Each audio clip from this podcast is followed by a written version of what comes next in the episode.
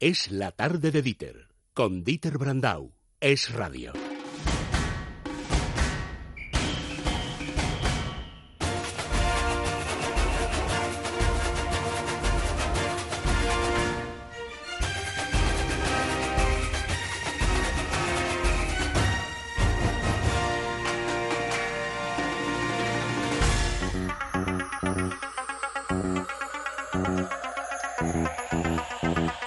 Don Andrés Arconada, buenas tardes. Muy buenas, qué nervios, por Dios. ¿Has visto que Qué aprovecha Isaac que estás en Valladolid en la Seminci y te pone la música del coche fantástico? Sí, sí. De tu amigo David Hasselhoff. Estoy yo totalmente fantástico. Eh, en mí mismo, todo mío. Tengo un catarro, hace frío, hace... Oh, llueve, todo. Pero por lo menos pues, estás viendo buen cine o no. Pues no lo sé, fíjate que hoy ya es el último No día. lo sabes. No, no lo sé, no. Porque te preguntan, ¿y cuál es tu quiniela? Digo, pues la verdad es que me da igual. No, no tengo yo. Bueno, me gusta mucho la película de Zambrano, pero aquí no se premia nunca el cine español, con lo cual no le van a dar el premio a Zambrano. Se la dan a la, a la más rara.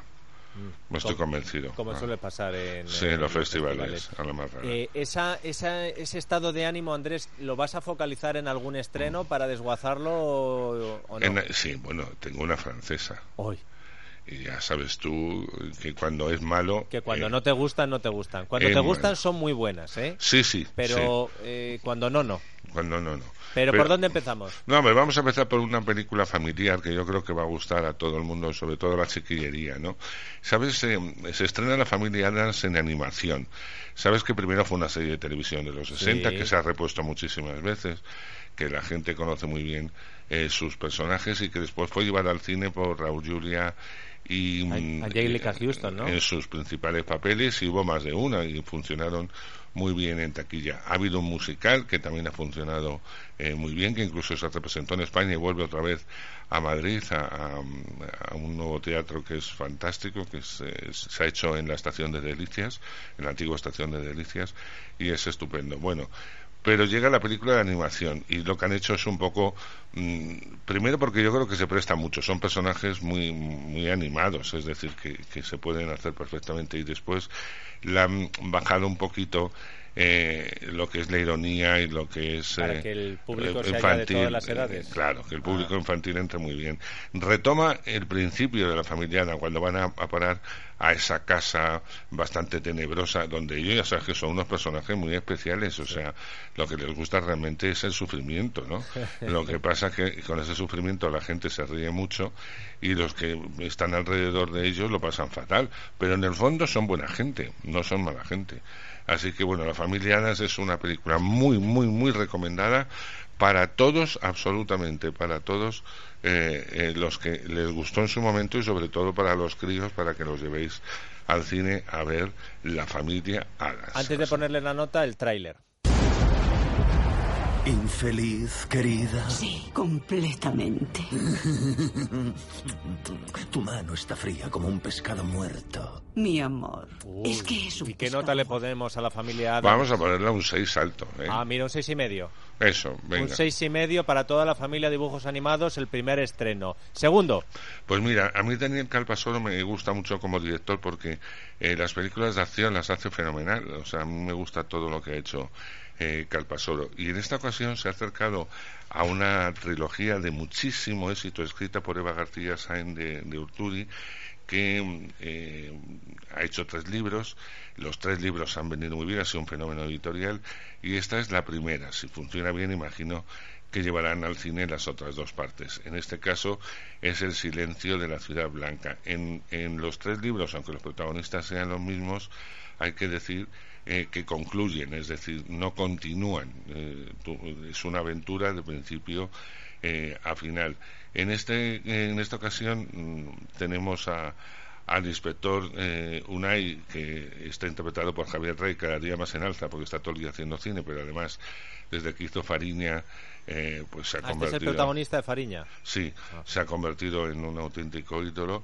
Y luego está también Belén Rueda, Aura Garrido, Alem Brandemur, en fin, un reparto espectacular. Y está situado todo en Vitoria, que no es un sitio que habitualmente se filme, pero que tiene, tiene unos, unos paisajes y tiene una ciudad preciosa para, eh, para poder grabar allí más este tipo de, de, thriller, ¿no? Eh, todo comienza con, eh, vemos como hay un asesino ritual que empieza a matar primero a dos bebés y los sitúa de una forma muy concreta, después cuando vuelve a matar, tanto siempre es un niño y una niña, mata a otros que tienen cinco años, diez años, así sucesivamente, pero parece ser que le detienen y después de 20 años en la cárcel vuelve otra vez eh, asesinar y ya son adultos a los que mata siempre eh, la pareja. Eh, hay algo raro porque evidentemente el que está en la cárcel pues no, ha podido ser el asesino o sí y está dando órdenes desde allí. Eso es lo que cree el espectador al principio de, la película. Pero mire usted por dónde, a los 45 minutos más o menos de, metraje, el espectador descubre quién es el asesino. Y a partir de ahí, el espectador sufre porque mm, va viendo evidentemente todos los planes y todo lo que pretende eh, a la hora de matar, que los mata de una forma muy, muy cruel. Hay que, hay que decirlo, tampoco lo quiero desvelar porque yo hasta ahora no había visto nunca en cine eh, este tipo de, de asesinato, ¿no? Se, eh, se, ve muy bien, es muy trepidante la película, están todos fenomenales, a los que les guste el cine, este tipo de cine, pues evidentemente eh, les va a gustar el silencio de, de, la ciudad blanca. Así que recomendable y antes de darle en nota, pues como tú dices, oímos el trailer. Hoy vamos a hablar de los crímenes de los durmientes. Bienvenido a casa. Como verás, han cambiado algunas cosas por aquí en tu ausencia. Un placer conocerle, inspector Ayala. El silencio de la ciudad blanca, la española, ¿nota? Nota seis y medio también. Oye, mira, vamos de seis y medio en seis y medio. La familia de dibujos animados seis y medio, la española thriller El silencio de la ciudad blanca seis y medio. Eh, ¿Me cuentas ya la francesa o todavía me tienes otra cosa antes? No, te voy a contar la francesa. Atención, ¿cuál es la francesa? Se llama Tan cerca, tan lejos. Y digo yo que por qué perder el tiempo viendo esta peli. Esa es la primera pregunta. Eh, es un dolor de estómago, es que es muy mala. Em, y además nos lo han contado ya mil veces y nos lo han contado los americanos, este tipo de historia romántica mucho mejor. Hablamos de dos treintañeros, uno se llama Remy y el otro se llama Melanie. Bueno, pues son mm, realmente dos seres oscuros, dos seres sin ilusiones, una está en Tinder, la otra, el otro busca, no encuentran el amor, no lo encuentran. Eh, hay que decir que uno vive al lado del otro, pero no se conocen. Entonces van es toda la búsqueda del amor, de no el amor de la persona que eh, te puede llenar, la que no te puede llenar, así toda la película, toda la película, toda la película, hasta que, bueno, pues va a llegar un momento en que evidentemente se conozcan, está ahí Leo. Mira, aburra las ovejas. Mm, no me interesa absolutamente nada. Nada de nada. Así que antes de oír el tráiler le voy a poner un 2. Pero bueno, el tráiler.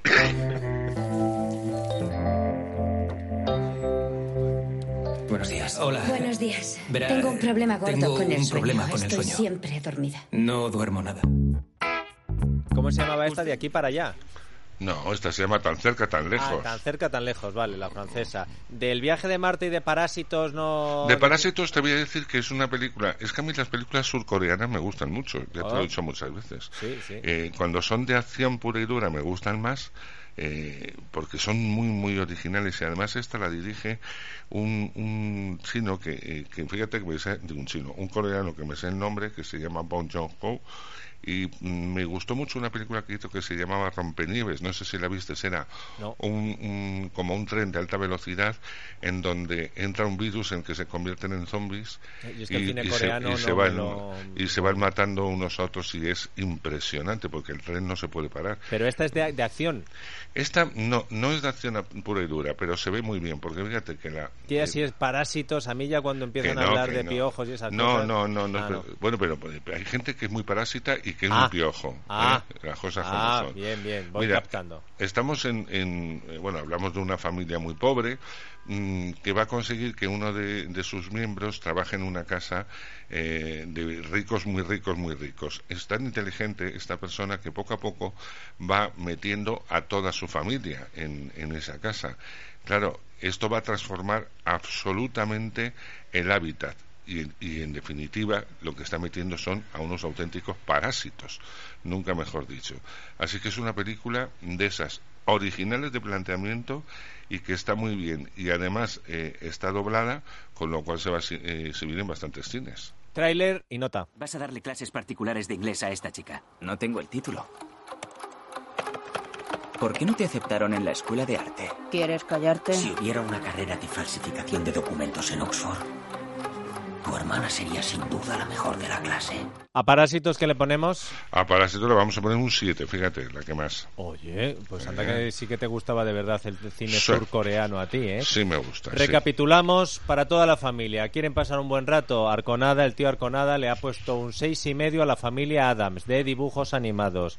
Que quieren eh, tener un poquito de tensión, un thriller de asesinatos en una película española que parece americana. El silencio de la ciudad blanca, otros seis y medio. No ir a la francesa no ir, un 2. Y a Parásitos le ha puesto un 7, pero es que a nuestro Andrés le gusta mucho el cine de Corea del Sur. Andrés, bueno, eh, estás en Valladolid, estás acatarrado, te oigo toser. Bueno, es que no sabes eh, el trancazo que tengo. Pero, sí, pero ¿eso te va a impedir despedir el programa? No, no, no, para nada. Fíjate, porque además te voy a contar una anécdota que no te la vas a creer, pero es verdad como la vida misma. Em, el otro día entré en un chino a comprar agua y, y adivina ¿Qué, tenían puesto por la tarde? ¿En el chino? En el chino. En radio. No me lo creo, pero ¿de verdad lo estás diciendo? Lo digo de verdad. Estabais hablando tú y Nieves.